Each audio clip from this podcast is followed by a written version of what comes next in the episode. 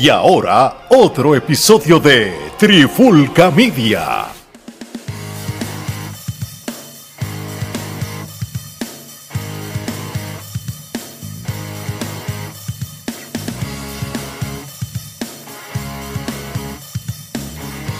Saludos y bienvenido a otro episodio de Trifulca Wrestling Podcast. Mi nombre es Omar Vázquez, me acompaña Gerardo Rodríguez. Gerardo, ¿cómo estamos? Estamos aquí, aquí lidiando un poco con el clima, este, bajó la temperatura de momento, pero estamos lidiando con eso y listos para hablar de este evento de IW para, para los que nos están oyendo y los que nos ven, explícale un poquito lo variado que puede ser el clima allá en, en esa ciudad de Seattle, que de momento puede hacer un frío espeluznante, como también puede hacer un calor y varía. De momento tú piensas que todavía no ha llegado el invierno y ya cae nieve. No, definitivamente. Aquí, por ejemplo, este el, el, verano duró más de lo que normalmente dura, ¿no? Aquí usualmente ya para finales de agosto, principios de septiembre, pues empieza a llover, ¿no? Constantemente. Aquí de los 12 meses llueve 10. Este, eso realmente pues para nosotros lluvia es algo normal, tú nunca vas a ver a nadie que, que, que viva aquí usando este paraguas, sombrilla ni nada, o sea, porque pues para nosotros eso es parte de ya no ya es como muy corriente. Sí, ya, ya ni el agua la sentimos, entonces aquí pues este de una semana, semana y media para acá, pues las temperaturas bajaron drásticamente, todas las mañanas uno se está despertando a 30 grados 28 grados y tienes que estar hasta raspando hielo ya y eso que no ha nevado, eso no quiero ver cuando, digo, ya mismo, Ya mismo te veré tirando sal y, y paliando.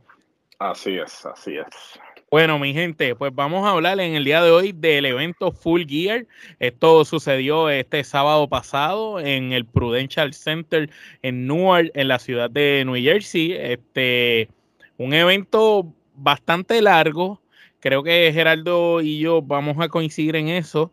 Y aunque Alex no está, sé que coincidía con eso con nosotros cuando lo hablamos en nuestro chat privado. Pero a pesar de que fue bastante largo, fue overall, ¿verdad, Gerardo? Fue bastante decente, fue bastante bueno. Fue un buen evento, este, pero sin duda alguna, el hecho de que sea tan largo, este, llega al punto que a pesar de que las luchas fueron buenas, es un poco tedioso, eh, porque tú, sabes, lamentablemente no es culpa del Booker, realmente este, tienes que tener la capacidad de poder mantener el tempo. Entonces, quizás dos luchas van a ser así corridas, pero ya una tercera no va, no va a tener la capacidad de mantener ese mismo tempo. Eso es cuando, cuando tú vienes a ver, pues levantas eh, al público, ¿sabes? Y entonces de repente le tiras una lucha que le baja el, el tempo y ahí como que la gente como que está como que, ok, ¿sabes? Me llevaste al éxtasis y, me, como que me bajaste. Me dejaste caer de cantazo. ese es el y, y no solo eso, para mí incluso que no vi el evento en vivo, sino lo vi en, en, dos días, saqué un par de horas cada día para poderlo ver así en dos días. Con todo y eso me estuvo tedioso. Yo decía, esto, esto parece como si estuviera viendo WrestleMania, una cosa así. A ver, súper largo, de verdad. Pero nada, pues vamos a lo que es el Zero Hour o el pre-show de ellos. Tuvo tres luchas. La primera de ellas, Orange Cassidy junto a los Best Friends y Rocky Romero. Y más tarde se le unió Danhausen para enfrentarse a The Factory o La Factoría, este grupo de ese gran luchador que a Gerardo le encanta, Cutie Marshall, que, que pues no da pie con bola ni solo, ni en grupo, ni en facción, no importa lo que hagan con él, pues ¿Qué, tú piensas de seguir estirando el chicle con, con The Factory, con este grupo que no ha tenido razón de ser, porque tiene, estás desperdiciando a esos muchachos que sí son buenos talentos? Y aparte de eso, este, ¿no te parece como que un bajón de momento para Orange Cassidy y los Best Friends estar en el pre-show y no en cartelera? Definitivo, yo creo que realmente ellos, este, yo no entiendo, o sea, yo no entiendo. Orange Cassidy el campeón, perdón, el campeón este de los países. Que del Atlántico, sí. Del Atlántico.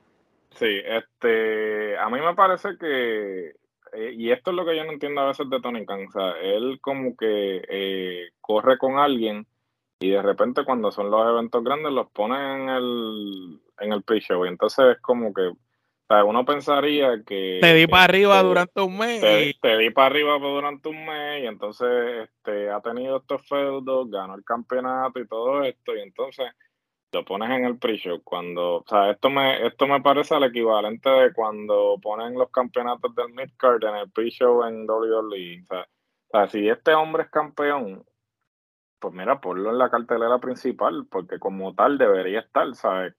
Eh, yo, yo no entiendo, tampoco entiendo una persona siendo campeón que lo pongas en una de estas luchas simplemente por rellenar, porque pues por ejemplo, si vas a poner a estos, pues ponlos a ellos, pero no pongas a Orange Cassidy, ¿sabes? No, los, no lo lastima. Cassidy con ellos, lo lastima, porque entonces, ¿sabes? El tipo es campeón, pero lo estás poniendo en el pre-show y lo estás poniendo con personas que realmente no tienes nada que hacer con ellos. Entonces, ¿sabes? No entiendo, es un poco contradictorio en términos de lo que has estado haciendo con Cassidy el último mes y, no solo con Cassidy, te digo lo de los best friends, porque habíamos visto que a Rocky Romero y a Trent, Trent Beretta le habían dado cierto, este, no empuje, pero le habían permitido tener ciertas luchas interesantes en Dynamite como pareja y ahora vuelves y los encasillas con Chuck Taylor que viene de su lesión ahí en, engavetados en el grupo y los pones para colmo con la factoría, que es un grupo que está, eh, que no lucha casi, que lucha en Dark, en Dark Elevation, en, Rampage una vez al año, tú sabes. Lo pones para colmo el pareo malísimo, con, una gente que no lo, ¿sabes? Que no, no, no iban, no, no íbamos a esperar mucho de esta lucha.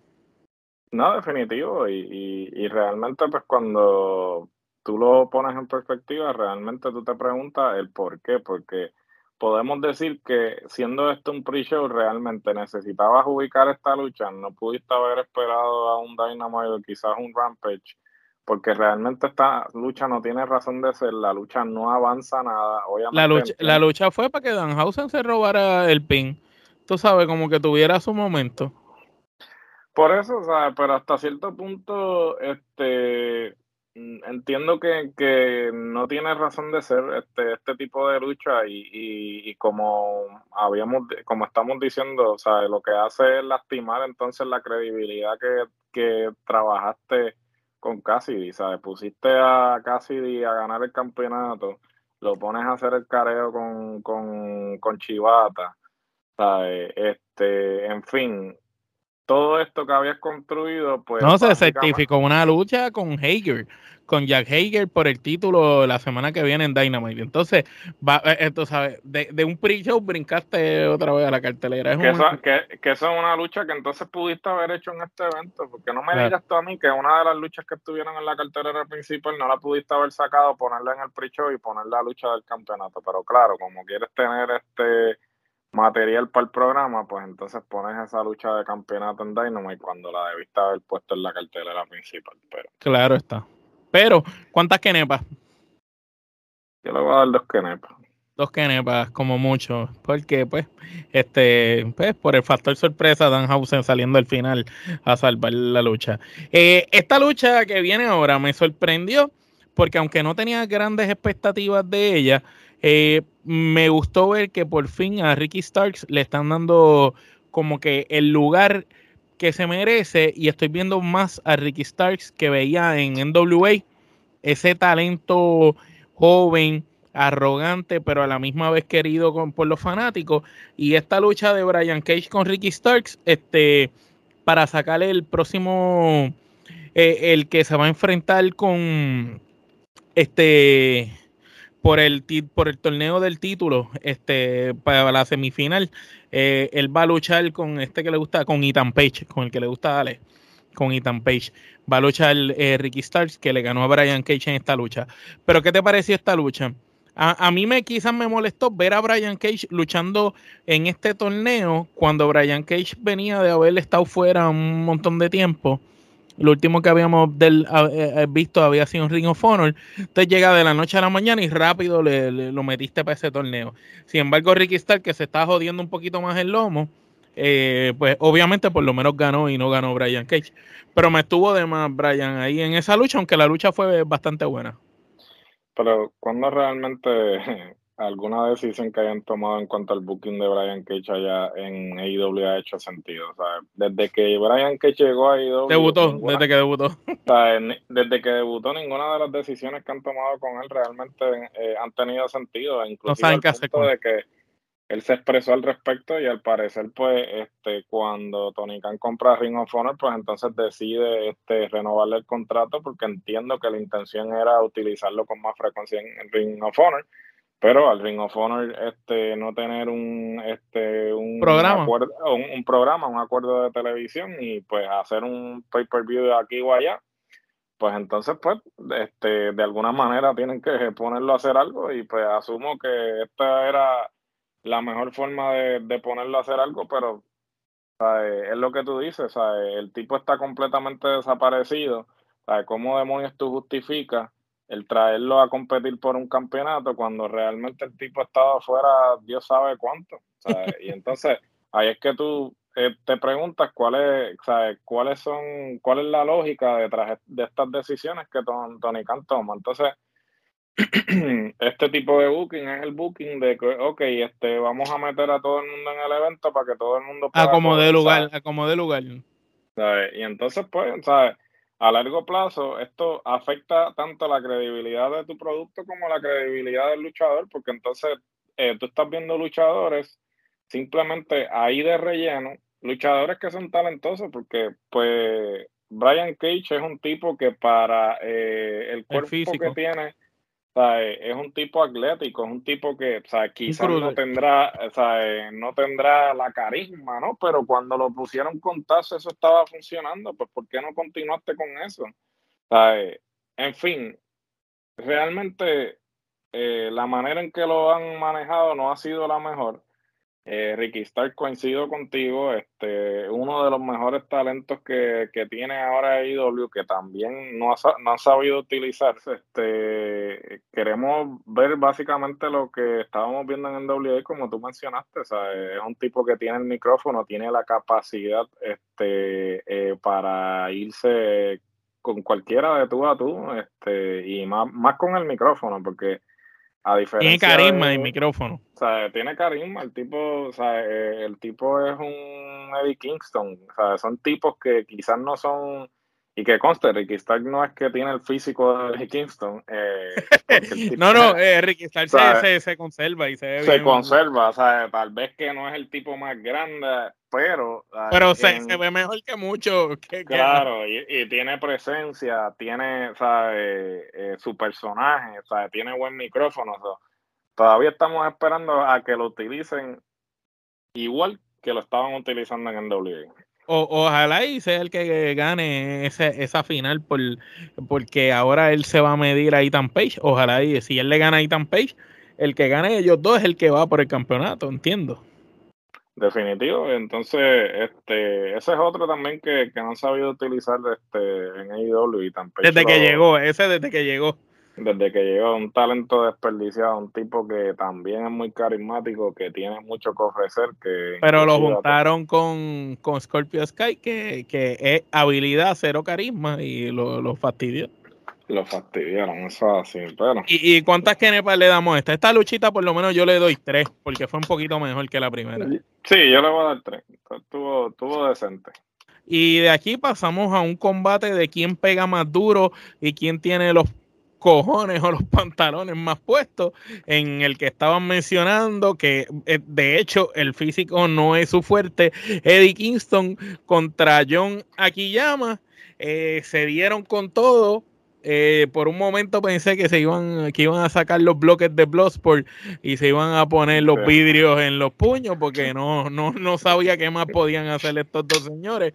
Pero ciertamente Dickinson, yo digo que es un guerrero, ese hombre lo ponen a hacer lo que sea y hace lo mejor que puede con cualquier cosa que le pongan. Un día lo vemos de main eventer este, utilizando sus habilidades en el micrófono para subir un talento y al otro día está haciendo el trabajo que le ordenen. Así de bueno es Eddie Kingston. No, Eddie, Kingston es un obrero y ciertamente pues por eso es que continúa en la compañía, a pesar de que pues obviamente este, físicamente no está en su mejor momento y este pero este sí, el, el, tipo es otra cosa, el tipo, eh, sabe, el nivel de, de, psicología que trae y el conocimiento que trae, ninguno actualmente en ese roster se puede ir, obviamente los Jericho de la vida y esa gente. Pero... Solamente Jericho, porque fuera de, de, de, eso, ahora mismo en la empresa nadie tiene la capacidad de irse con él de tú a tú en el micrófono. Oficial, y entonces este, él sigue demostrando por qué está en la posición que está y, y, y realmente pues es, es, bueno y malo. Es bueno en el sentido de que pues tiene trabajo, pero es malo porque sabemos que él se va a convertir en lo que en, lo que le llaman el gatekeeper, que es el término sí. este de que pues lo usan para probar lo, a todo el mundo, lo, lo que lo que querían lo que querían que fuera Cody y por eso se fue. Por eso, y entonces pues este yo no sé hasta qué punto él esté dispuesto a hacer eso a la misma vez las alternativas okay. que tienen no son muy amplias tampoco. A estas alturas, yo pienso que lo más grande que Eddie Kingston ha logrado hacer en su carrera es su carrera en AEW. Así que ya a estas alturas yo no creo que él le convenga, yo creo que él tiene que aprovechar lo que hay. No, por, no, sí, por lo menos en, en AEW es líder de locker room, es respetado. El que sabe de lucha libre va a decirte siempre, papi, ese tipo es un caballo. Y pues hay muchos así. Recordemos a, a Owen Hart en WWE. Owen Hart estuvo mucho tiempo que era ese luchador que nos daba grandes luchas y probaba a otros luchadores y no necesariamente era el luchador que la compañía le daba para arriba todo el tiempo. Y cuando por fin la compañía quiso darle para arriba, pues sabemos lo que pasó, pero... No, definitivo, pero, yo creo que... Era, era algo así también en un momento dado. Kingston sí es como tú dices, ese iba a ser mi próximo comentario, o sea, ya él está a unas alturas en su carrera que no se puede poner tampoco a estar exigiendo mucho, o sea, no se puede tirar que... lo, la, la, lo, las, las cosas de 100 Punk. Claro, este, y ciertamente pues e, es una lástima que este, una empresa como esta pues haya llegado en el punto de la carrera de Kingston, que pues ya él está más en las últimas, está más allá que acá. Este, sin embargo, pues, este, él ha sabido aprovechar el tiempo al eh, máximo. Al máximo. Eh, Desde de el debut, porque él había venido para un Open Challenge del TNT y hasta contrato le dieron. Claro, por eso sí, ¿no? Que la impresión que causó fue tal que se quedó y él, él, o sea, él, no se iba a quedar, este, él iba a regresar en WA y pues realmente pues Eddie Kingston es un talento que, este, vuelvo y repito, es un obrero y, y ¿sabe? muchos ¿sabe? muchos no entienden la labor que, juegan estos luchadores en la industria porque para que las estrellas luzcan hacen falta, este, eh, o sea, hacen falta estos luchadores y, y en Puerto Rico en Puerto Rico eh, era Huracán Castillo Junior en un momento dado eh, Rico Suave en otro momento fue esa persona. En, claro. en algunos momentos el Black Boy en Estados Unidos el mismo Mahardy lo fue en un momento dado mucho tiempo. Kane también lo fue los sigles los sigles lo es el mismo Artruth este, son luchadores que, que, están ahí por un propósito.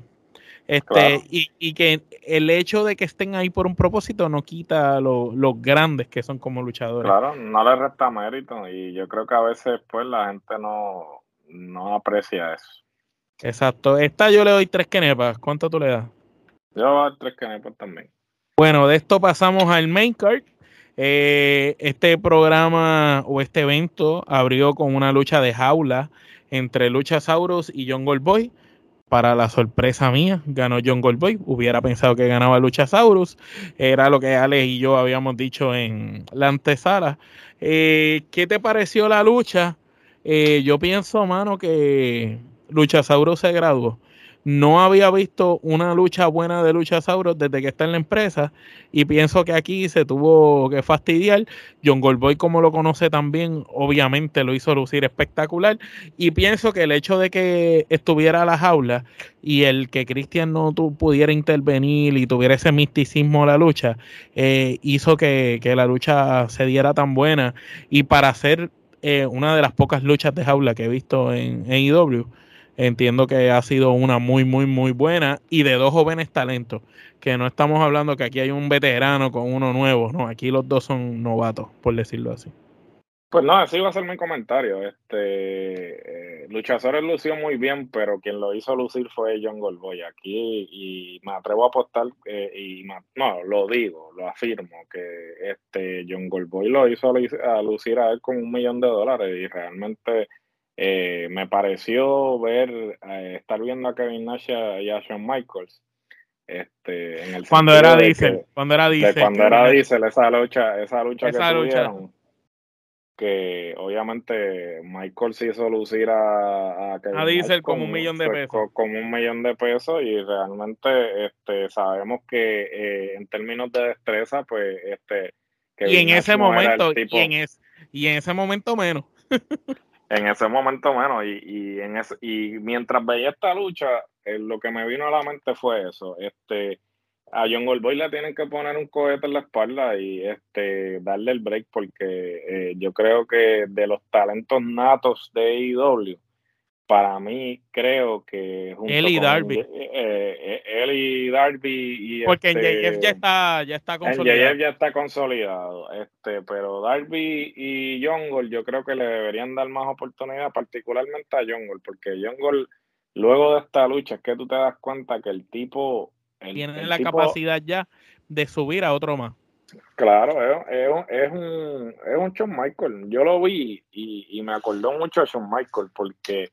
Un joven Shawn Michael. O sea, es un Shawn Michael joven que, lo hacía todo, o sea, que, que realmente se sacrificaba. que vende la, vende la movida, pero aparte que la vende, busca el spot correcto para que el otro luzca. El, eh, no solo eso, sino hace creíble eh, el, y hace creíble al gigante, que eso no suele pasar ya en la lucha libre.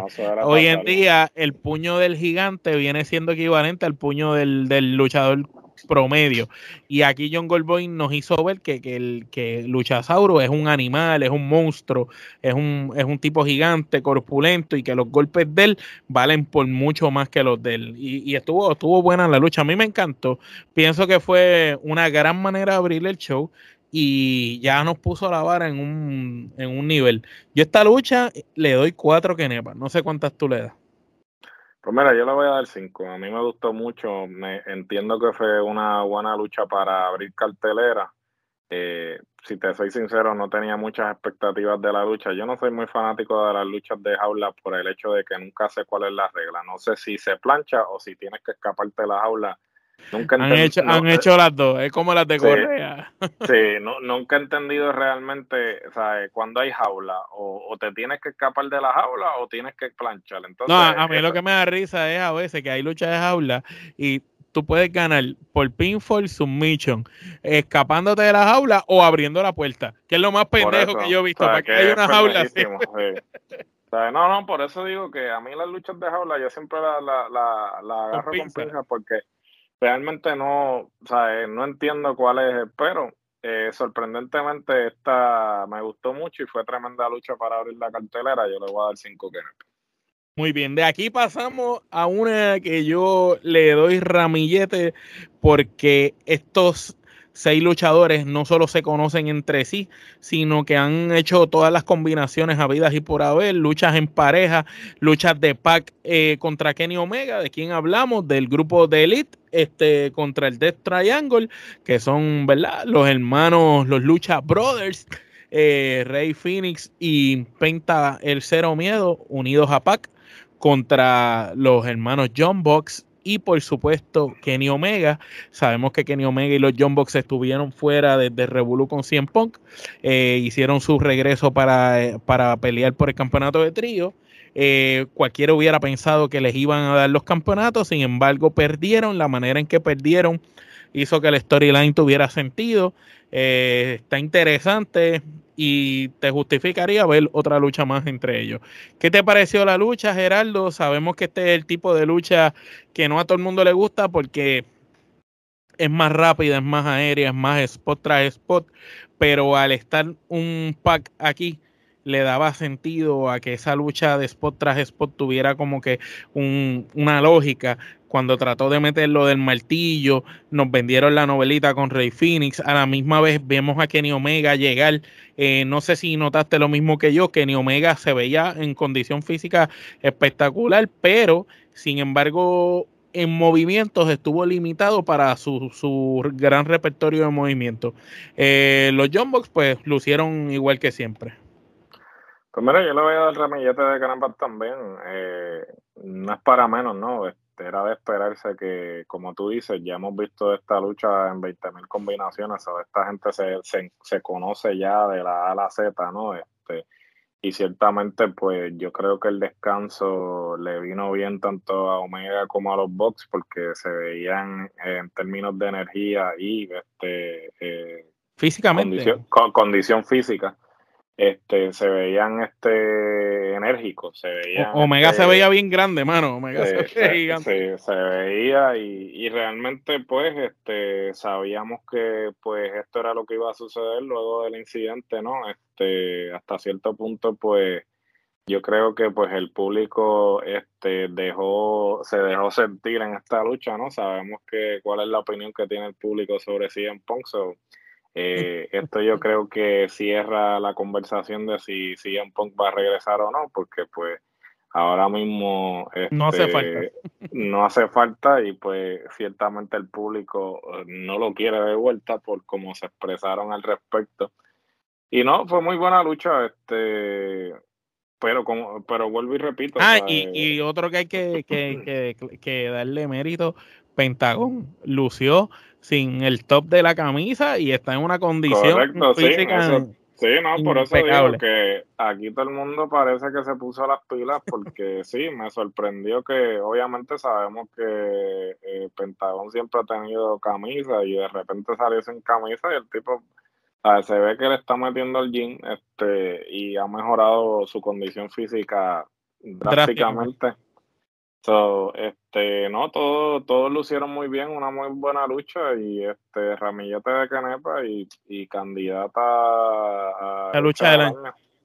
E, era una de esas luchas, Gerardo, que, que ya tú no sabías quién iba a ganar, porque lograron venderte también el final que, que tú decías quién va a ser el que va a ganar, porque por un momento tú decías, ok, eh, hace sentido que ganen eh, The Elite, pero sin embargo, no, nos viraron la tortilla al final y fue, fue interesante ese, ese final. No, sí, oficial, fue, fue bien, este, o sea, de momento como te hicieron creer algo y después salió como que te viraron la tortilla y yo creo que fue efectivo ese final, este, fue muy bueno. Y de una lucha extremadamente buena pasamos a una extremadamente pésima. Este, una lucha que Gerardo me estaba diciendo fuera de grabación que, que, le fascinó ver la lucha, que la puso en replay cuando acabó. Jake Cargill versus Nila Rose por el campeonato de TBS. Este, ¿Por qué le hacen esto a Jay Cargill? Ella, ella no merece esto. Si ha, hecho mejores luchas ella sola con las novatas en, en, Dark y en Dark Elevation, inclusive en Rampage, ¿por, qué le hacen esto? ¿Esto es un castigo para ella? Este tipo de lucha, explícame. Ni las Rose, ¿hasta cuándo no las van a seguir metiendo por ojo, boca y nariz? Y que conste que aquí no tenemos nada en contra de la orientación sexual de la luchadora aquí lo que tenemos en contra es de el personaje y de las destrezas de ella como luchadora en comparación a las demás de la división, por ejemplo a Jade, que es la que están subiendo ahora. ¿Qué te pareció la lucha? ¿Impresiones? ¿Y qué nos puedes decir?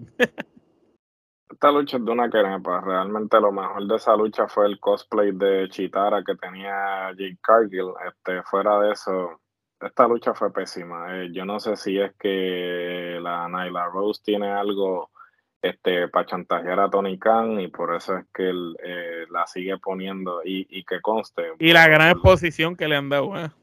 sí, porque desde que comenzó la empresa y mira, eh, realmente yo no encuentro nada especial que ella traiga a la mesa inclusive al punto de que ella ha lastimado a otras luchadoras, este, varias veces. varias veces con lo, con lo brusca que es y entonces pues...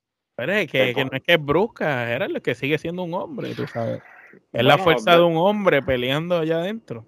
Definitivo, pero vuelvo y repito, o sea, yo no sé cuál es el motivo o la razón por la que la continúan poniendo en, en, en protagonismo. así de protagonismo cuando tienes un montón de otras luchadoras que podrían estar este, eh, obteniendo esta oportunidad, pero insiste en esto. Y, yo creo que... Estás, ocupando el espacio de un talento con ella. Claro, de alguien que podría estar haciendo este mucho más con lo que con lo que las oportunidades que le dan a ella. Y realmente, como dije al principio, pasaste de dos luchas que tenían al, al público elevado a esta lucha que realmente el público, yo creo que la mitad de ellos se fueron a comprar cerveza. Y entonces... El problema es que estás este, lastimando eh, a Jake Cargill que mira, a estas alturas, Jake Cargill no es para tener ese campeonato. Jake Cargill es para ya haberla lanzado por el campeonato principal y entonces eh, poner a las otras luchadoras, e inclusive a las, a las, del corillo de ella, este, por el TBS. Entonces, ¿sabes? ¿Hasta cuándo? ¿Hasta cuándo vas a seguir justificando un campeonato interino de mujeres? Que me parece que a esta altura ya debiste haberle quitado el campeonato a la otra ya mismo, ya mismo vamos allá. y sí, por eso, ya mismo vamos, pero o sea, es como que, ¿cuál es el, motivo de que se siga siendo interino y cuál es el motivo de que Jake Cargill siga con este campeonato cuando ella debe estar luchando por el campeonato principal? Está invicta.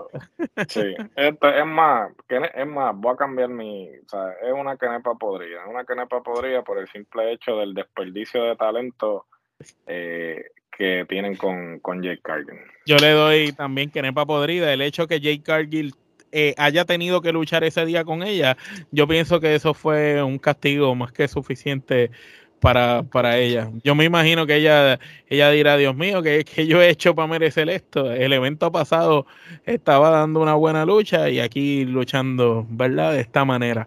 Bueno, de una lucha con sabor desagradable, pasamos a una que nos volvió y nos llevó a la luna.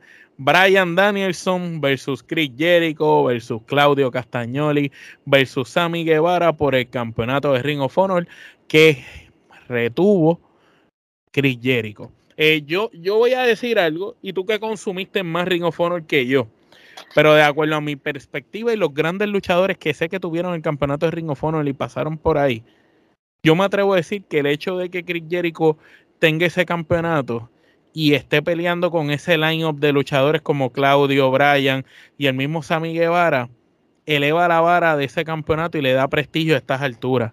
Eh, Chris Jericho, sin lugar a dudas, cuando se retire, nos, nos hemos cansado de decirlo, va a estar más arriba. Cuando hicimos la lista de los 10 mejores luchadores de todos los tiempos, Jericho entró en los 10 pero cuando se retire va a entrar a los cinco obligados. Chris Jericho es otra cosa y lo sigue demostrando. Mira que luchar. Entonces tienes a Daniel Bryan, que quizás junto a AJ Style son los mejores luchadores de su generación, y tienes a Chris Jericho luciendo al nivel de ellos. Lo tienes luciendo al nivel de Claudio, que sabemos que Claudio siempre ha sido un freak de los ejercicios, un tipo que, que no hay luchador que esté en mejor condición física que él. Y encima lo pones a competir con un joven como Sammy Guevara, que es el futuro, que es un joven con muchas habilidades. Y Jericho no lució mal, no se vio viejo, no se vio desencajado, se vio al nivel competitivo con todos estos luchadores. Y que no fue tampoco que hizo una luchita de que me da un cantazo, me voy para afuera velando la guira. Estuvo todo el tiempo envuelto en la lucha. Esto fue uno de los mejores Fatal Four Way Match que yo he visto. Y yo no soy amante de este tipo de lucha, de cuatro luchadores de hecho, la última vez que me disfruté esto, no me acuerdo qué evento fue, Gerardo, pero era Mick Foley, no sé si era The Big Show, The Rock, y me corriges quién era el otro, Triple H era, no me acuerdo bien, era por el campeonato de Al Royal Rumble. Sí, eh, fue la última vez que hubo un Fatal Four Way que me disfruté por el tipo de luchadores que eran. Y esta vez me lo disfruté. Este, yo estaba entre cinco Kenepa y Ramillete, pero mano, le doy Ramillete por, porque me gustó ese final, que por poco Sammy le dan el, título. ¿Qué te pareció?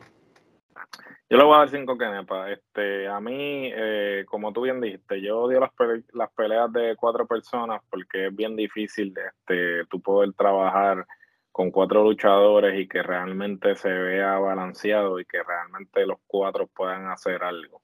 Eh, a mí me pareció que Sammy Guevara estaba de más, pero obviamente para propósitos de la historia sí. Eh, pero me hubiese encantado que hubiese sido una triple amenaza entre Brian, este, Claudio y Jericho. Me parece que hubiese sido una tremenda lucha. No estoy restándole mérito a esta, al contrario, le estoy dando cinco quenepas. No le doy el ramillete por, el, por eh, lo de Guevara, que tampoco lució mal. Simplemente para mi gusto, me parece que estaba de más, pero no estoy diciendo que su desempeño haya sido malo, al contrario, lució muy bien están trabajando entonces. Le, le, le, dieron el break de darle un spot a cada uno de los luchadores. O sea, como que Cesaro tuvo esos momentos con todo. Por eso sí que, que eh, lo trabajaron de manera en que todos pues pudieron hacer, este, pudieron lucir en algún momento en la lucha, pero aún así, vuelvo y repito, yo no soy muy fanático de cuatro luchadores así por, eh, por el problema que causa en términos de logística. Sin embargo, le voy a dar cinco canepas a la lucha. Eh, como tú bien dices, pues el que Jericho tenga este campeonato le da un prestigio, aunque pues eh, el campeonato de Ring of Honor este, ha, tenido eh, una lista prestigiosa de gente que ha ostentado el campeonato que en, en el momento que lo testaron probablemente no, estén, no estaban al nivel de estrellato que han alcanzado en sus respectivas carreras pero obviamente sí, el que lo tenga Chris Jericho en este momento, pues este, le da un prestigio al campeonato este, aún mayor que quizás el que tenía ya. ¿Y qué crees del desempeño de Jericho a su edad con esa gente?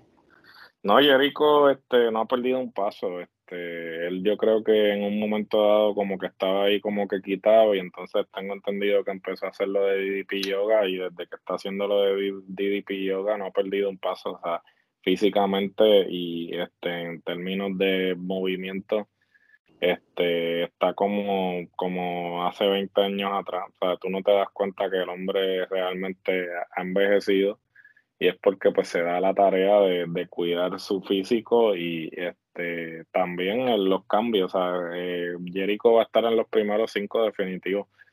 por su longevidad. Este, eh, nadie ha tenido la capacidad. A ese nivel alto a ese nivel alto de reinventarse constantemente y, Jericho ha demostrado que tiene la capacidad de seguirse reinventando y seguir siendo relevante aún ya cuando quizás muchos de sus contemporáneos ni siquiera están luchando ya.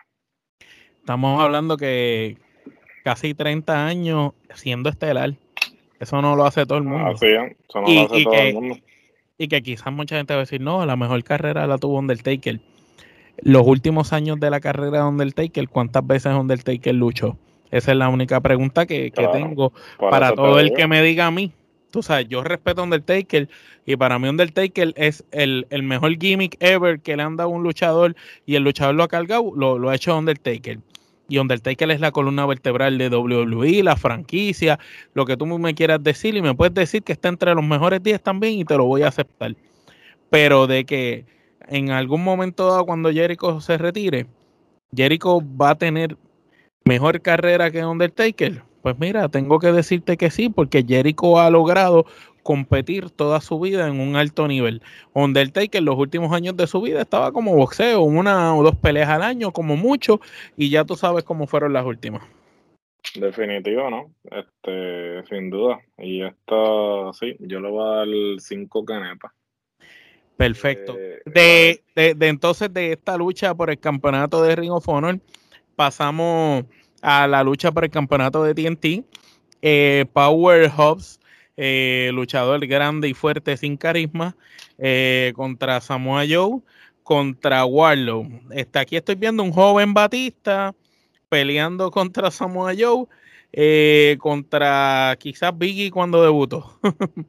este, una, una lucha eh, de tres hombres grandes que quizás esperaba un poquito más y como que demasiado predecible el final. ¿Qué te pareció esta lucha? ¿Y qué te parece entonces que Samoa Joe tenga ahora el campeonato de TNT más el que tiene también de Ring of Honor? ¿Por qué entonces dos campeonatos ya le estás quitando oportunidades a los demás muchachos? Pues mira, eh, yo le voy a dar tres canepas a esta lucha. Eh, me gustó la decisión de que Samoa Joe eh, ganara. ¿Por qué? Porque mientras yo veía esta lucha, yo estaba observando la dinámica. Entonces tienes a Hobbs y tienes a Wardlow. Y entonces yo digo, ok, ¿cuál es el propósito de este campeonato? porque estos son luchadores que si tú, si tú lo pones en perspectiva, pues podrían estar este, luchando respectivamente por el campeonato mundial, y lo digo por cuestión de físico, ¿no? Porque la, en la industria, pues siempre se ha visto al hombre grande, corpulento, como el que reta por el, por el campeonato mundial, y entonces los luchadores que son más técnicos, más este, con más habilidad, más atléticos, pues entonces este, retan por el midcard. Entonces yo digo, ok, pues por ejemplo, tú tienes un montón de luchadores actualmente que podrías estar eh, poniéndolos a luchar por este campeonato y que den luchas este, técnicas eh, que estén muy por encima de lo que quizás se esté dando en, en las luchas por el campeonato. Y entonces, no solamente elevas el campeonato, sino que eh, utilizas el campeonato como ese escalón para tú determinar quién va a ser la próxima persona que va a estar retando por el este campeonato mundial. Porque por ejemplo y obviamente no quiero seguir utilizando ejemplos de WWE en un episodio de IW pero para que entiendan el concepto de lo que estoy hablando pues este el campeonato intercontinental en un momento dado era el campeonato de los luchadores con habilidad, con destreza, con eh, los luchadores atléticos, los luchadores técnicos, de los luchadores técnicos. Macho Man, Brett de Hitman Hart. Brett de Hitman Hart, Mr. Perfect, este, eh, Rick Rude, eh, en fin, podemos seguir. Este, y, y, que conste que no todos los que ostentaron el campeonato intercontinental fueron campeones. pasaron a ser campeones mundiales. Ejemplo, tenemos a Razor Ramón tenemos a Razor Ramón, por ejemplo, pero eh, me atrevo a apostar que un 75%, un 80% de las personas que ostentaron ese campeonato pasaron entonces eventualmente a ser campeones mundiales porque esa era como la prueba de fuego. ¿Sabes? Si tú podías este, ganar ese campeonato y cargarlo y, hacerlo y darle ese prestigio pues entonces ya tú estabas listo para dar ese próximo paso. Y yo creo que eso es lo que tiene que suceder con este campeonato TNT. Y al Samoayo ganar este campeonato, pues le da ese prestigio de que, ok, este tipo es un tipo que para tú ganarle, pues tienes que irte de tú a tú con él. sí, ahora tú quieres ver a Claudio contra Samoayo. Claro, tú quieres ver a Claudio contra Samoayo este, quieres ver al, Daniel García, este, al Willie Utah, ¿sabes? Es una oportunidad de tú hacer una serie de luchas eh, que van a ser muy buenas y que a la, a la misma vez te va a ayudar a ti a determinar, ok, quién es el próximo en línea, ¿sabes? No simplemente lanzarlo ahí. El mismo hijo de Taz, el Hook, eso me parece que una lucha de ese chamaquito con, con Samoa Joe sería muy buena. Este, Inclusive, yo pienso que el hecho de que le quitaran el campeonato de TNT a Warlow es diciéndonos como que Warlow va para arriba ahora con NJF. este, que, lo habíamos dicho aquí hace, desde, desde antes que, se deslumbrara que NJF iba para el campeonato, sabíamos que esa era la historia. Y para mí que hacia allá va. Eh, pero ahora, ¿qué hacemos con Power Hubs, eh, Gerardo? No lo tiene. Si no lo tiene, hay más en la lista. Mándalo para otro lado. Bueno, mano, es que lo que pasa es que, como te digo, eh, en la lucha siempre eh, los, hombres grandes pues han, de alguna manera u otra, pues la gente se siente cautivada por ellos, pero pues si no tiene carisma, pues no tiene carisma, puede medir ocho pies y si no tiene carisma, no tiene carisma, porque... Le pasa al Nico Morado ese, el Nico Moroto ese, el que está con... con el grupo de Cutie Marshall también, el bien grandote y bien fuerte ese que se afeitó la barba, el Nico Morato ese, qué sé yo, el tipo ese gigante. Sí, son, son tipos que obviamente, claro, los tienes en tu roster porque son tipos grandes, ¿sabes? Impresionan. se impresionan. Es como tener un hombre de siete pies en baloncesto, ¿sabes? Pues lo tienes en la pintura, pues la gente Molesta. Se, intimida, pero no es una cosa que sea el mejor jugador. Pues pasa lo mismo en la lucha. Puede medir siete pies, puede ser un tipo corpulento, pero si no tiene carisma, si no, si no este, trae la atención del público, pues entonces no, porque inclusive, o sea, ya ni es antes era, oh, un hombre siete pies, pues la gente lo va a mirar porque mide siete pies, pero ya eso es algo que la gente lo, ha visto tantas veces, ¿sabes? Tú has visto tantos hombres grandes y, el problema es que el estándar está alto, porque tú has visto hombres grandes que han sido dinámicos, que han tenido carisma, ¿sabes? Y entonces pues ves a un tipo que simplemente lo tienen porque mide siete pies. Sí, sí. No, no, y, y si Yayan González ni vestido de traje de cuerpo humano pudo, pudo llamar la atención, pues no la llama nadie. ni, ni siquiera vestido de cuerpo humano. este, bueno, mano, esta lucha yo le doy tres kenepas. ¿Qué tú crees, Samuel Joe, Power Hobbs, Warlow? Sí, yo le voy a dar tres kenepas también. Bueno, de aquí pasamos al regreso de Saraya o como se le conocía antes, Page, este, contra la doctora Britt Baker. Este, entiendo que aquí eh, AEW la botó del parque. Eh, Britt Baker se vio dominante, llevó toda la lucha. Se nota que ella le dijo a Saraya, este, déjate llevar por mí, que te voy a hacer lucir bien. Y pienso que fue lo mejor que hicieron.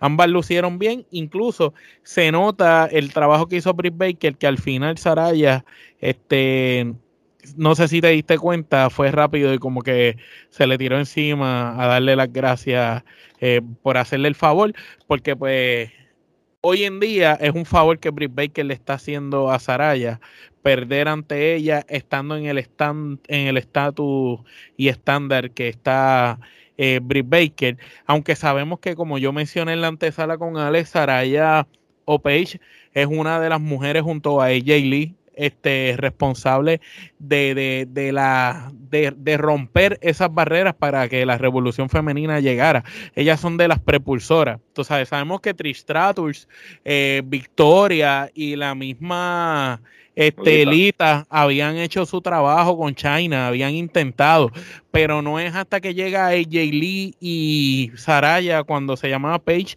que, que, lograron demostrar que, mira, ya no somos divas, ahora nos tienen que tomar en serio como luchadoras, y de ahí para adelante le abrieron las puertas a todas las que están ahora. Así que eh, eh, es, algo generacional y, y, para mí fue, fue una muy buena lucha. No considero que fue tampoco la lucha, eh, pero le doy cuatro canepas esta lucha para el regreso de Saraya. ¿Qué te pareció? Yo le voy a dar cuatro canepas, le voy a dar cuatro canepas también porque, este, como tú bien dices, Bray Baker la, la hizo lucir bien. Este, Bray Baker este, también demuestra eh, la calidad de profesional que es, porque como tú bien dices, Bray Baker está eh, arriba, ¿sabes? Quizás la cara de la empresa de la división sin título.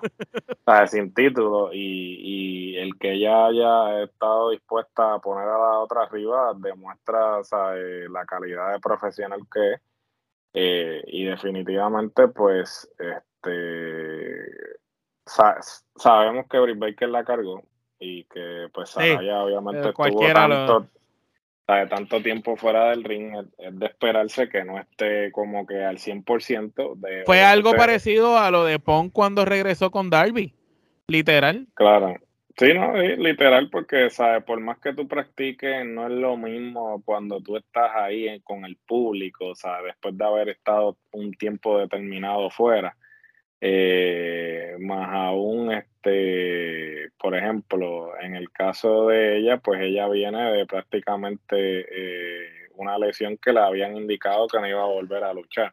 Pues yo creo que también psicológicamente este, eso le trabaja a ella, a pesar de que ya le dieron el visto bueno, siempre eso se te queda en la cabeza como que... Más que tu hermano está en primera fila viéndote luchar después de tantos años. Por eso, no, definitivo, y hasta cierto punto, pues son muchos factores que hay que tomar en consideración que entran en juego, pero sí, este, Baker hizo tremendo trabajo, la hizo lucir súper bien y le voy a dar cuatro canepas. Bueno, de esta lucha eh, pasamos a una lucha en pareja eh, que, me sorprendió, mano. Eh, Sting y Darby Allen se llevan la victoria ante Jet Jarrett, Jay Lethal. Eh, quiero resaltar que por fin vemos a Jarrett con su antiguo atuendo de luchador, no vestido de negro. Así que Jarrett hizo la asignación y se puso en condición para esta lucha se nota que estaba en condición para la lucha. Se ve que Jay Little eh, lo, puso en shape, como dicen, porque sabemos que Jay Little es el que lo entrena, al igual que entrenó a Rifleal para la lucha que tuvieron ellos. ¿Sabe? Sabemos que Jay Little está probado. Y la calidad de luchador que Jay Little es, lo vimos en esta lucha cuando llegó a la escuelita a Darby Allen en segundo. Tú sabes, Jay Little ya mayor cogió y se almorzó a Darby Allen en su prime. Entonces, pero también quiero resaltar a Sting, mano.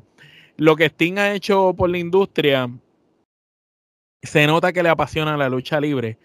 Eh, lo comparo con, con Sabio Vega en Puerto Rico, en la IWA, y estamos hablando de eso los otros días tras bastidores, que, que son luchadores que ya no necesitan cogerle unos bombs o cogerle unos cantazos, eh, tirarse unas acrobacias, por, porque no necesitan nada que probar. Ya sus carreras están, ya son respetados, ya hagan lo que hagan, su lugar está ahí, la gente siempre los va a respetar. Y como quiera, ellos aman tanto la industria que dan ese poco de más para hacer que algo que puede ser bueno se convierta en icónico. Y eso es lo que hace y lo que convierte luchadores veteranos en leyenda. Tú puedes ser un luchador veterano con muchos años en la industria, pero no necesariamente eres una leyenda. Y te conviertes en una leyenda cuando logras hacer eso, como Sting. Vimos a Sting tirarse de allá, de ese balconete, y, y las cosas que vimos en esta lucha. Eh, Sting no las tenía que haber hecho. Lució muy bien. Para la edad que tiene Sting, logró hacer esta lucha perfectamente, igual que Jet este, pero me sorprendió hasta aún más de Sting, pues lógicamente por el tipo de cosas que hizo.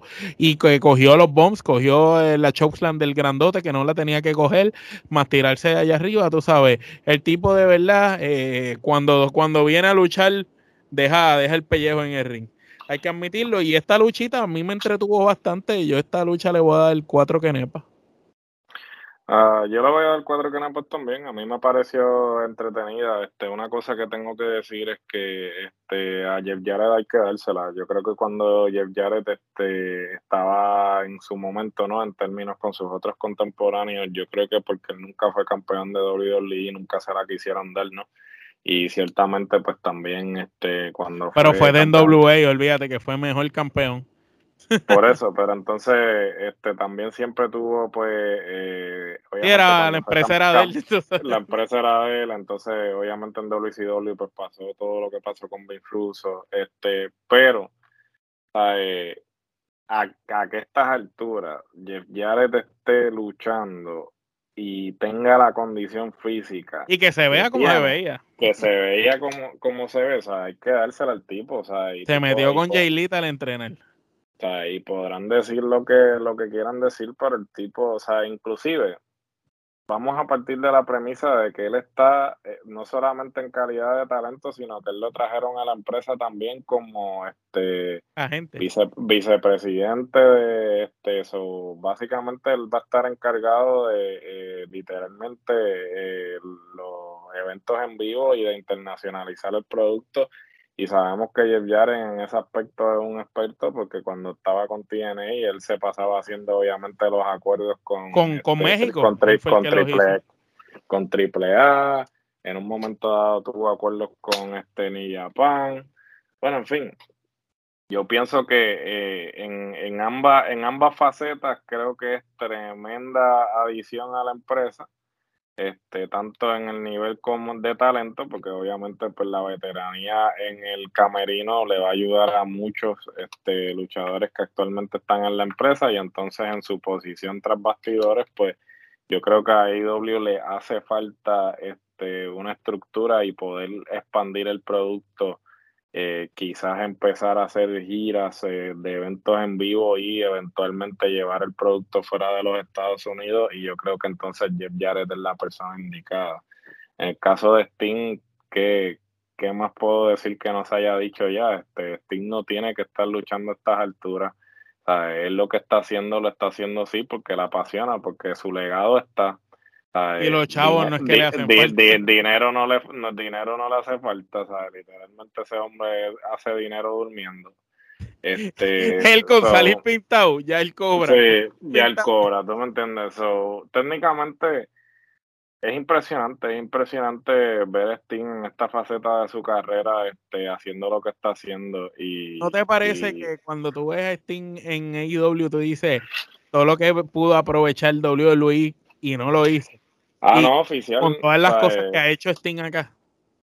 Correcto, o sea, él, se, él, él, él, pudo haber hecho lo mismo que está haciendo con Darby Allen con uno de los talentos jóvenes en WWE y pudo haber tenido mejores luchas, pudo, pudimos haber visto la famosa lucha donde el Taker Sting que, que todos queríamos ver. Yo no sé qué cuál fue la mierda de poner a Sting a luchar con Triple H nunca en mi vida, en mi perra vida, este pedimos este a Triple H con, con Sting, pero y menos pedimos la unión de Sting con NWO. la unión también, eso, bueno, pero whatever, esos son otros 20. En fin, esta lucha es una lucha de cuatro kenepa muy buena, eh, me sorprendió. ¿Qué crees del gigante?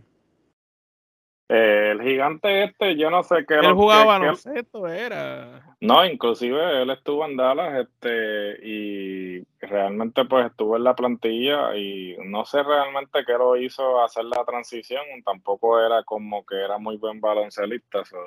Eh, y como luchador no sé, porque es un tipo grande, pero no hemos visto mucho de él tampoco. No, realmente no hemos visto eh, mucho. Eh, me imagino que va a ser, como mencionamos anteriormente, otro hombre de siete pies, pero en términos de carisma, o sea, no trae mucho a la mesa. O sea, yo no sé eh, realmente. Tienen que traer el, que parte los lápices para.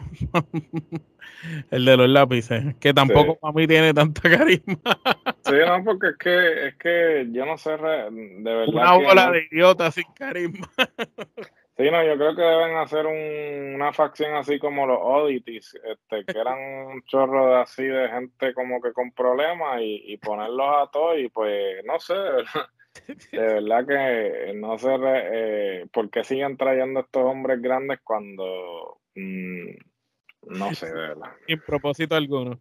Interesante por Bueno, de, de, esta tremenda lucha pasamos a otra tremenda lucha, este, pero con una situación. El campeonato interino femenino de mujeres eh, fue defendido por Tony Storm, pero se lo rebató y se coronó por primera vez campeona, Jamie Hayter. entiendo que esto fue una gran, gran, gran, gran lucha. Yo le tendría que dar ramillete.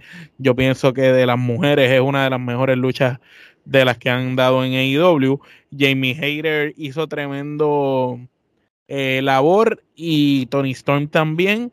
Incluso me encantó que saliera al final Britt Baker como para consolidar a Jamie Hayter, como que yo no tengo nada en contra que tú seas la campeona, tú eres de mi equipo también, así que yo voy a ti. Y me encantó ese final. Eh, y me encantó la coronación de ella como campeona, pero ¿por qué tiene que ser interino y no puede ser campeona per se? ¿Cuál es el problema? ¿Por qué con Cien Punk hicieron lo mismo y con Ton de Rosa lo mismo. Ahora los luchadores se lesionan y ya no pueden entregar el título. Ahora son, eh, te voy a dejar el espacio vacante, vamos a hacer un título interino. Mira, si el luchador está lesionado y no puede, pues que lo entregue. Por eso es que este, eso siempre era lo que se había acostumbrado en la industria. O sea, tú te lesionas, te entregas el campeonato y cuando regreses de la lesión, pues entonces se le da el break si se puede. Porque mira, mira, todo el Vía Cruz y que pasó Finn Balor para tener su oportunidad nuevamente. Por eso, y entonces hasta cierto punto, pues, este, yo creo que poniendo eso de interino, pues le restan mérito a la luchadora, porque entonces, ¿sabes? No tiene un campeonato real, tiene un campeonato interino, que claro, obviamente entiendo por qué lo quieres hacer, porque quieres entonces este, hacer una historia que cuando la otra regrese, pues diga, ah, esta no es la verdadera campeona, la verdadera campeona soy yo, y entonces que cuántas veces no he repetido eso ya, ya Claro, pero obviamente es una historia que siempre, este, de alguna manera u otra, este, es fácil de correr, este, y, me imagino que eso es lo que quieren hacer. Jamie Hader, posiblemente eh, la mejor luchadora que tiene la empresa en este momento. Si Britt Baker es el mejor micrófono, la mejor luchadora libra por libra es Jamie Hader. Creo que es la decisión indicada este, a pesar de que pues eh, Tony Storm este, eh, es otra cosa en términos de destreza luchística, me parece que con Jamie Hayter este, van por buen camino. Eh, obviamente tienen que resolver el asunto de eso de interino. Esperemos que Tondel Rosa regrese próximamente para que finalmente entonces este, se corone una campeona unificada. Este, pero por el momento sí, este, esto fue una lucha de ramillete de Kenepa. Eh, ambas mujeres demostraron que hay calibre en esa división, que no hay necesidad de estar viendo luchas como Naila Rose y Jake Cargill. Este, que está de más, esa lucha estaba de más. Tenía que poner a Orange Cassidy a pelear por el campeonato. Entonces ahora pues, este, dado que pues Jamie Hayter ahora se coronó, pues entonces este, puedes trabajar este a la misma Britt Baker por el TBS, puedes trabajar otros talentos que reten a Jake Cargill y así pues este hacer diferentes eh, movidas y este la división se mantiene eh, viva, no que eh, pones a las mismas eh, luchadoras a pelear una con las otras una y otra vez, una y otra vez, y el resto del roster de las luchadoras que tienes están mirando para el techo allí en el catering. Pero sí, este, le voy a dar un ramillete de que para esta lucha, fue muy buena. Nos fuimos unánime con el ramillete, de verdad que la lucha fue una pieza de colección. Y de aquí pasamos a la lucha en pareja de The Acclaim contra Surfing Glory. Yo no entiendo por qué han seguido repitiendo esta lucha una y otra vez. Este, yo pienso que desde la primera vez que ya Acclaim ganó y los otros perdieron su revancha, pues ya ahí quedó la historia. No sigas estirando el chicle. Pienso que lo han seguido estirando innecesariamente para lograr llegar a esto, a que Kid Lee este, y Swerve este, ahora eh, se separan porque lo, este, Kid Lee lo deja solo cuando el otro intentó hacer trampa, que quería ganar limpio. Este, esto solo pasa cuando juntamos luchadores sin carisma. The sinceramente, están en el lugar más alto que pueden estar en estos momentos y hay que seguir dándole oportunidad a estos muchachos que sigan desenvolviéndose como pareja. Entiendo que está cool porque es una mezcla de un luchador peso completo con otro luchador peso completo que si tú los sacas de la pareja, tienes dos superestrellas ahí. Ahí fácil eh, eh, es algo como cuando Stone Cold se unía a Triple H, eh, que ganaron el campeonato en pareja, que eran una gran pareja, pero cuando los separaba, pues tienen dos caballotes. Pues yo veo así a estos dos muchachos, aunque me encanta la pareja y la química de ambos, y me gustaría que siguieran por pareja bastante tiempo. Incluso una posibilidad que siempre he dicho, ya que AEW filmó a, no sé cómo es que le dicen ahora, el que antes era Big Cass, no sé si es Mouse o algo así. Ah, este, sí, este Casi. A casi, eh, o como le digan ahora, pues siempre he pensado que Morrissey, Morrissey, a Morrissey, es que se llama. Lo, eh, deberían de traer a Enzo también y que una, una, una historia, un storyline entre Enzo y Cass y este y Diaclaim en los micrófonos y en las promos debe ser gracioso porque tienen el mismo estilo así de unos hacen el gimmick cantando y el otro con el con, con los anuncios, así que entiendo que estaría cool y sería algo interesante que a la misma gente le va a gustar y se va a disfrutar el público y eso es lo que hace falta quizás un poquito más de entretenimiento. Y W nos da mucha buena lucha libre. Y en Diaclaim, aparte de que esta lucha fue una gran lucha para Diaclaim, yo pienso que Diaclaim se, se tuvo que. Si alguien se ha ganado esos títulos libra por libra, son esos muchachos que se han tenido que joder en todas las luchas. Le han dado pasta y queso para que pierdan, pero siempre eh, se, han, se han ganado los títulos con el sudor de verdad. Eh, pero siento que ellos tienen mucho más carisma y tienen más que ofrecer de lo que están ofreciendo. Así que esta lucha yo le doy eh, tres quenepas y media, porque es que esa pareja de surf a mí no like, man. Yo le voy a dar tres quenepas. Yo no entiendo por qué a Surf y a Kid Lee los tienen de pareja, dado que tú tienes un roster lleno de parejas tradicionales. No entiendo por qué están metiendo a Surf y a. Y como tú bien dijiste, ya. Cuando...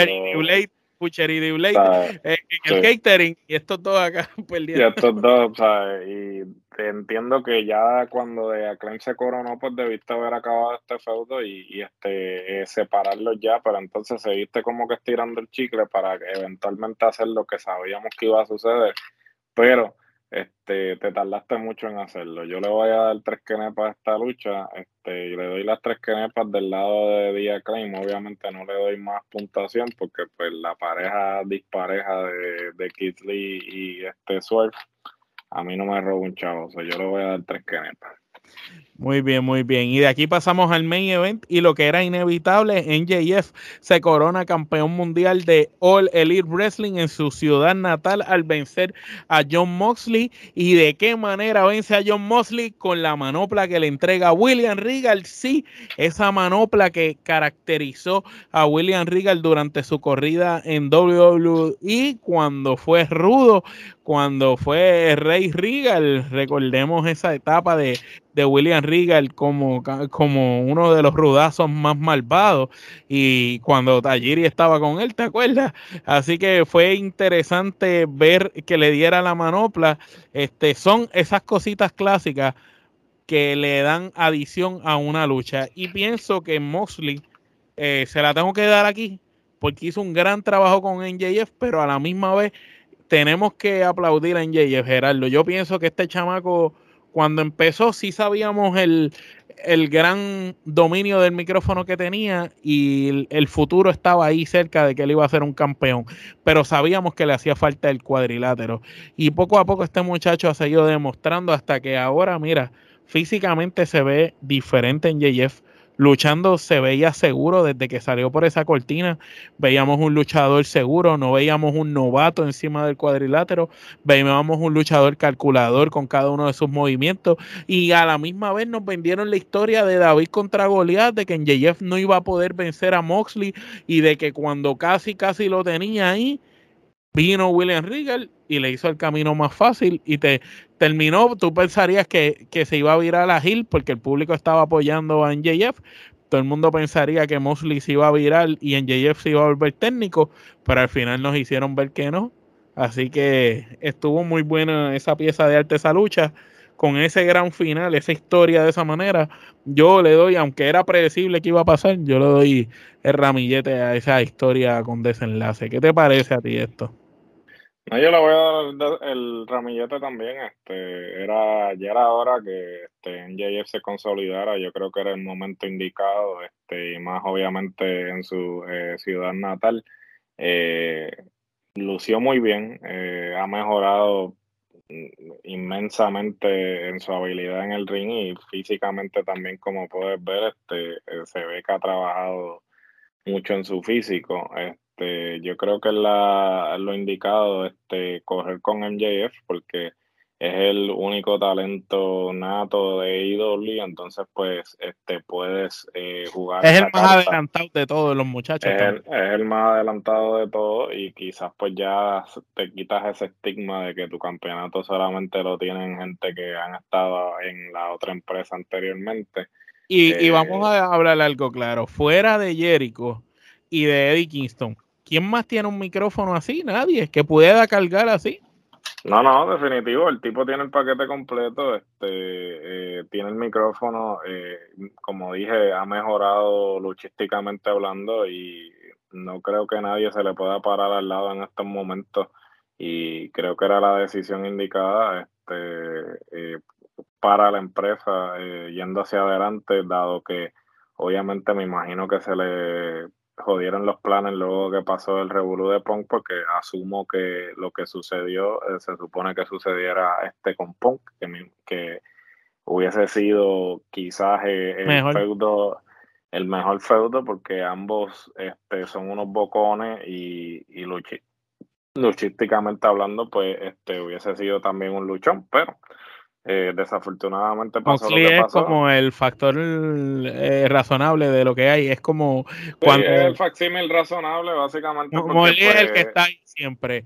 Cuando pasa. El bateador, el bateador emergente. Pues, sí, sí, porque es que no había, no había otra manera y realmente Moxley jugó muy bien. Eh, Moxley, juega, Moxley juega para el equipo y este es el más experimentado fuera de Chris Jericho en esa empresa. O eh, Brian, bueno, Brian, Brian. Bueno, Brian, pero mm, eh, eh, que esté en el main event level, porque Brian como está, está, pero no. Va y viene, sí, sí. Está como part-time. Este, y, y no, o sea, NJF demostró por qué este es el mejor talento de esta generación y habrá que ver este luego de que se le vence el contrato si este eventualmente se pues, se queda o se va porque pues las acciones de él como dicen en la bolsa están a millón ¿Y, qué te pareció el factor de la manopla de William Regal? Me pareció interesante porque yo pensé que... yo no me lo esperaba. Yo no, me, lo esperaba, eso yo no me lo esperé, fíjate. Este, por eso digo que me parece. Yo pensé que iba a ganar limpio, un dos, Pensé que iba a ganar limpio, que si iba a hacer trampa la iba a hacer él, ¿sabes? No, nunca pensé, porque saca el anillo, ¿no? Este, nunca pensé que Regal fuera a terminar ayudándolo, pero estuvo cool y habrá, habrá que ver entonces cómo se va a dar esa dinámica en Jay justo con, con Regal. Y a verle el este Combat Club ese que pasa ahora, porque se quedaron sin líder.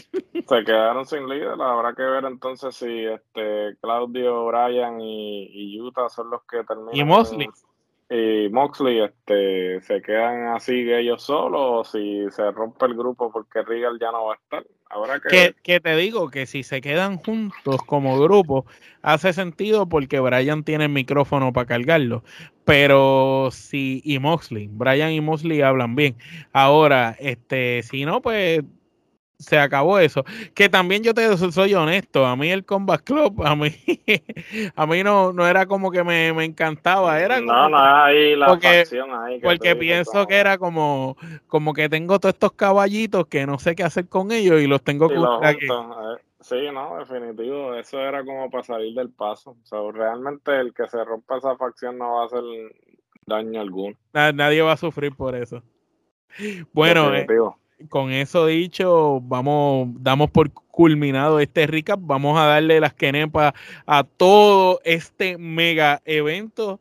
Eh, estos fueron 13 luchas que parecieron 24. Esto es casi, casi una semana de cartelera.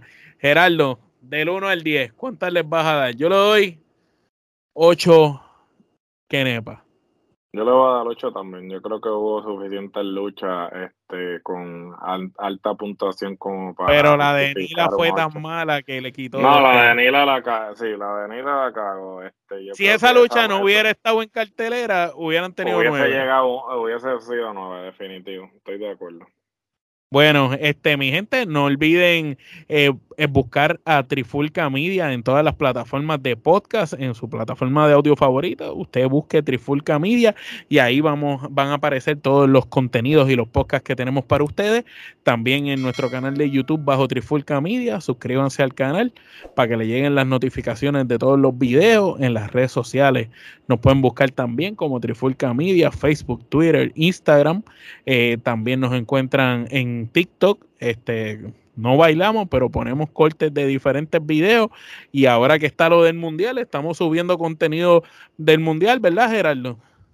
Así es, este, estamos subiendo los resultados, noticias, este, videos de, lo que pasa en los partidos. O, eh, manténgase pendiente de la cobertura este, va a continuar. Este, Mire, y la gente, la gente le encantó el episodio que hiciste este, con tu cuñado. Saludos a Cristian, ¿verdad? Este, entiendo que según mencionaron en el episodio, ustedes, ¿verdad? Que luego de que pasen las primeras rondas van a, van a seguir haciendo episodios para mantener la gente al tanto de lo que está pasando en la Copa y quienes van cambiando de su favorito, de lo que eran sus predicciones iniciales a lo que van viendo ahora, ¿verdad? Correcto, sí, este, tuvimos el análisis, este, obviamente de la fase de grupos, tan pronto la fase de grupos culmina, pues vamos a estar grabando otro episodio con los que eh, pasen a la segunda ronda, así que esperen ese episodio, este, vamos a estar entrando en detalle de la misma manera en que hicimos con la fase de grupos, vamos a estar discutiendo este, cada selección que pase y pues obviamente actualizar nuestras predicciones y comparar nuestras predicciones con los resultados reales. Así mismo es, la gente está loca con Cristian. En los comentarios está en YouTube, lo están poniendo. Eh, eh, la gente le, encantó el análisis de Cristian junto a Gerardo. Así que, Cristian, bienvenido a la Trifulca. Gracias por tu labor y continúa realizándola, que te lo vamos a agradecer un montón. Bueno, Gerardo, antes de irnos, ¿dónde consiguen la mercancía de nosotros? Pues mira, gente, este, si quieren las gorras, los hoodies, las camisetas, este, bultos para los hijos de ustedes en la escuela, bueno, en fin, lo que usted se le ocurra, de todo como en botica, pueden pasar por teespring.com slash la trifulca, también pueden pasar por nuestro Instagram, darle al link tree, y ahí también pueden conseguir los diferentes enlaces de nuestras redes sociales y el enlace directo a la tienda. Bueno, mi gente, y verdad, como diría nuestro amigo Ale, nosotros no somos regionales. ¿Y por qué no somos regionales? Estamos hablando de un evento de una de las empresas más importantes del mundo de lucha libre, como lo es AEW, pero a la misma vez también le estamos dando todo el contenido de la Copa Mundial de la FIFA directamente desde Qatar. E, eso no lo hace cualquier plataforma, solamente una que no es regional, como Trifulca Media. De parte de Gerardo Yomar, esto es hasta la próxima.